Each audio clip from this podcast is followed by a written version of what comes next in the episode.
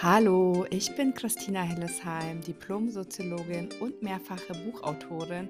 Und bis vor einigen Jahren habe ich eigentlich nie hinterfragt, ob ich ein glückliches Leben führe oder nicht. Es bestand im Prinzip nur aus Aufstehen, Arbeiten, Schlafen, Essen und das Ganze am nächsten Tag wieder von vorne. Ich habe viel zu viel von dem getan, was ich nicht wollte und viel zu wenig von den Dingen, die mich wirklich glücklich gemacht haben, bis ich im Sommer 2016 sozusagen die Quittung bekam, Burnout mit ganz starken Angstzuständen. Danach habe ich mich auf die Suche nach mir selbst gemacht und wollte wissen, was ein glückliches und entspanntes Leben denn wirklich ausmacht. Ich habe mich viel mit dem Thema Angst und persönliche Weiterentwicklung beschäftigt und auf diesem Weg ganz, ganz viel rausgefunden. Meine Erfahrungen möchte ich gerne in diesem Podcast an dich weitergeben. Ich wünsche dir ganz viel Freude beim Zuhören.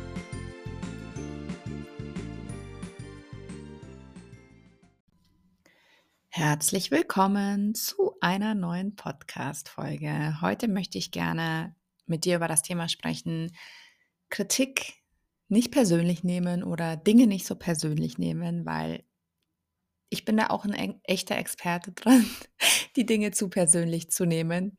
Oder war es lange? Heute gelingt mir das sehr, sehr viel besser. Und deswegen möchte ich dir gerne so ein paar Tipps geben, drei Stück, die helfen können, ja, Kritik so ein bisschen anders zu sehen oder Reaktionen oder Worte von anderen ein bisschen, ja, weniger persönlich zu nehmen.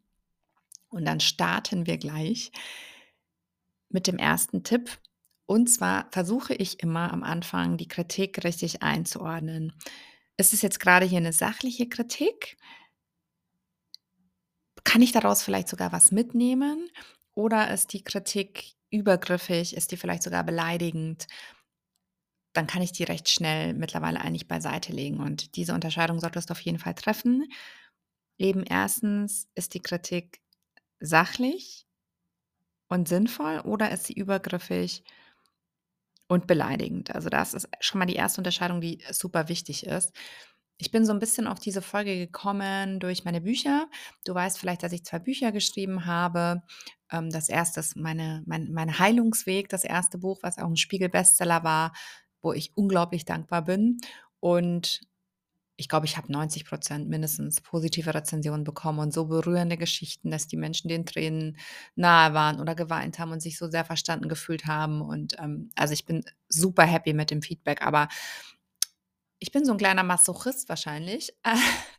weil ich natürlich ab und zu mal bei Amazon gucke, wer hat mir denn einen Stern gegeben und dann lese ich mir auch diese Bewertungen durch. Und ich glaube, zwei Stück waren es nur. Ich glaube, eine wurde auch schon runtergenommen, weil sie ziemlich beleidigend war. Ähm, eine ist, glaube ich, aber noch drin.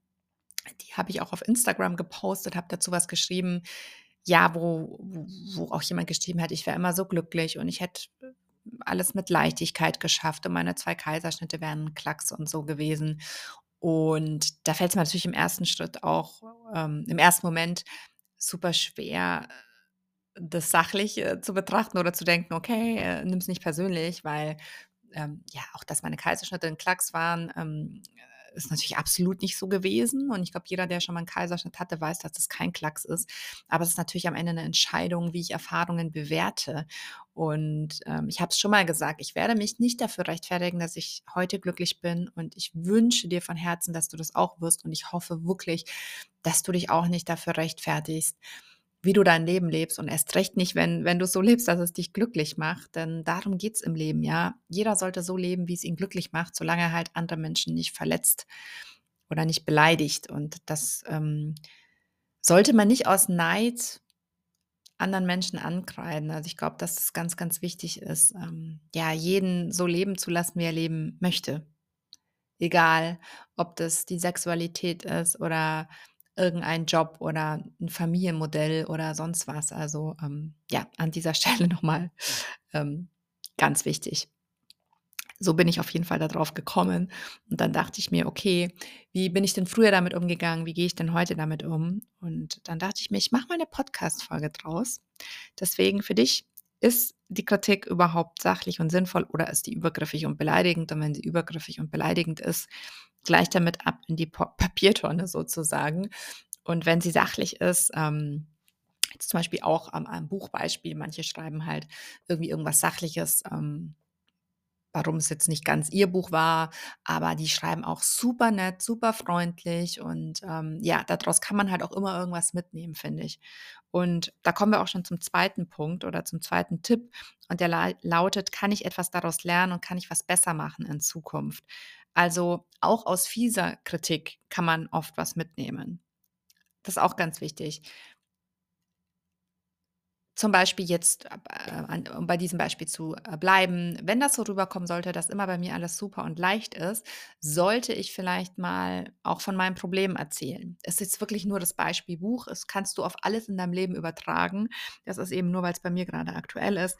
Ähm ja, kannst du aus dieser gemeinen Kritik in Anführungsstrichen irgendwas Positives mitnehmen, was du dann besser machen kannst oder sowas? Weil das hilft natürlich auch immer zu denken: „Okay, vielleicht kriegen das Leute in 'n falschen Hals. Ist natürlich trotzdem nicht meine Schuld und auch nicht deine Schuld, aber, ähm, kannst du nicht irgendwie was anders machen?“ Das ist, finde ich, immer so 'ne coole Herangehensweise, dass man halt nicht die ganze Zeit, ähm, denkt: „Ich mache alles richtig und, ähm, ich muss nie was ändern“, sondern man kann's ja auch mal anders machen.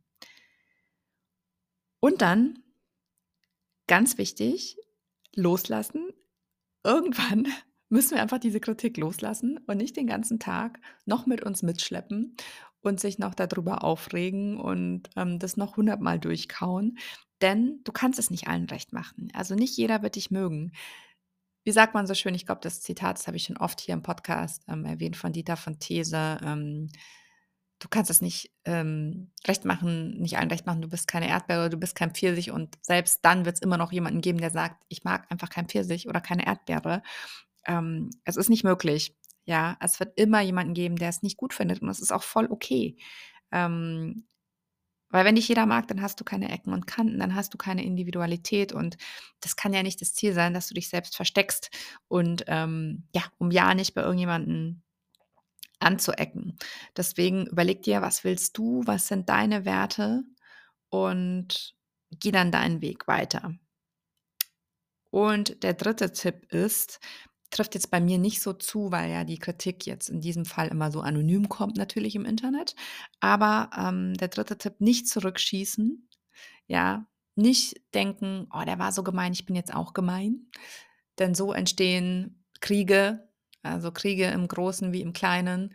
Ähm es gibt so 'n super schönes Zitat, das lautet auf Englisch ich finde, es ist übersetzt einfach nicht so schön. Das heißt auf Englisch: „Hurting them back will not heal your pain.“ Und das rührt mich einfach sehr, weil wir natürlich im ersten Moment so verletzt oft sind, weil wir's ja, weil wir Kritik ganz oft in den falschen Hals kriegen, in Anführungsstrichen, aufgrund von auch Erfahrungen in der Kindheit, ähm, und dann sofort diesen Impuls haben: „Boah, dem zeige ich's jetzt. Ich schieße jetzt zurück.“ Und da eben nicht zurückschießen, sondern wirklich tief durchatmen und dann auch mal so, was mir immer hilft, zu denken ich entscheide mich für die Liebe. Die Frage stellen: „Was würde die Liebe jetzt tun?“ Ja? Eben nicht zurückschießen und irgendwas Fieses machen, in Anführungsstrichen. Oftmals fällt das natürlich schwer und der erste Impuls ist dann, das zu tun. Und es geht mir so wie euch auch natürlich, dass man im ersten Moment denkt: „Boah, ähm, so gemein, ich mache jetzt auch irgendwas.“ Aber es hält dann nur diese ganze Kette am Laufen und, ähm, es bringt keinen Frieden, ja, am Ende, weder für dich noch noch für irgendjemanden anderen. Und ich glaube, ein Gedanken, den ich dir zum Abschluss auch noch mitgeben will, ist wenn jetzt jemand wirklich so super übergriffig ist, also wenn's jetzt keine es gibt ja auch oft 'ne Kritik, die ist gar nicht böse gemeint, sondern wirklich sachlich und die kriegen wir irgendwie in 'n falschen Hals. Aber wenn es jetzt so richtig übergriffige, beleidigende Kritik ist oder irgendwelche Worte es ist so ausgelutscht, aber es stimmt halt einfach immer. Ähm, es sagt mehr über den anderen als über dich. Weil Menschen, die glücklich sind, die verletzen keine anderen Menschen. Die haben da gar keinen Grund dazu. Also, das dieses verletzende, beleidigende, es kommt ja immer aus irgend 'ner eigenen Unzufriedenheit heraus. Und hier auch noch mal 'n Zitat auf Englisch. Man sagt auch, ähm: „Hurt people hurt people.“ Also, ähm, verletzte Menschen verletzen Menschen. Und das finde ich auch immer ganz schön, wenn man sich das, ähm ja, immer wieder sagt. Ich hoffe, du konntest, ähm, aus dieser Folge ein bisschen was für dich mitnehmen. Ich freue mich immer von Herzen, wenn du meinen Podcast abonnierst oder wenn du mir irgendeine Bewertung dalässt. Das geht, glaube ich, mittlerweile auf iTunes und auf Spotify.